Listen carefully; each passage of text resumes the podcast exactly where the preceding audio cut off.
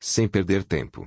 À semelhança do que às vezes fazia em seus escritos, ao se dirigir a Timóteo, Paulo também utilizou uma metáfora do mundo esportivo a fim de se referir ao progresso da experiência cristã.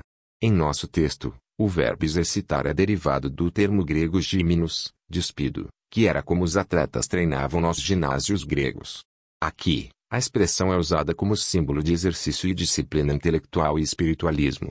Depois de haver aconselhado o pastor Timóteo a não desperdiçar tempo com especulações, superstições e enganos doutrinários, o apóstolo incentivou a investir tempo e esforço no estudo e na apresentação positiva das verdades cristãs que levam à genuína experiência espiritualismo. Ele deveria fazer isso não apenas tendo em vista o crescimento do rebanho, mas em favor de si mesmo. Se deveria ensinar e mostrar a seus ouvintes o caminho da santidade, quanto mais deveria ser ele mesmo exemplo disso. O empenho pessoal em favor da santidade não contradiz a oferta da graça. É consequência dela. A vida cristã requer autovigilância, decisões a cada instante, renúncia muito mais, o que implica esforço mental e espiritualismo. Esse empenho também não significa isolamento. Em meio a desafios e armadilhas, cada passo dado para mais perto de Deus é dado em meio a conflitos contra as tendências de nossa natureza humana pecaminosa.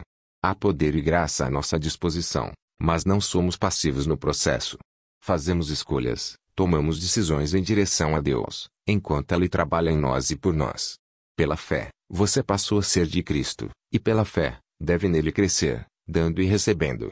Você tem de entregar-lhe tudo, o coração, a vontade, a disposição de servir. Deve-se entregar a Ele para então obedecer a todos os seus mandamentos. Você receberá tudo, Cristo, a plenitude de todas as bênçãos, para habitar em seu coração, ser sua força, justiça e esperança eterna, para que tenha o poder necessário para obedecer a leite, caminho a Cristo, página 70.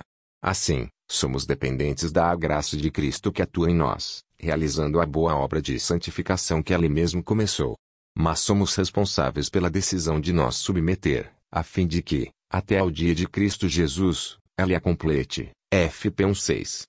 Essa obra tem continuidade neste dia, Cristo deseja nos tornar, hoje, melhores do que ontem. Ele fará isso, se o permitirmos. Quarta, 30 de julho de 2020. Escrito por Zinaldo A. Santos. Livro com o título, De Coração a Coração Meditação Diária 2020. Adquira esse e outros livros no endereço www.cpb.com.br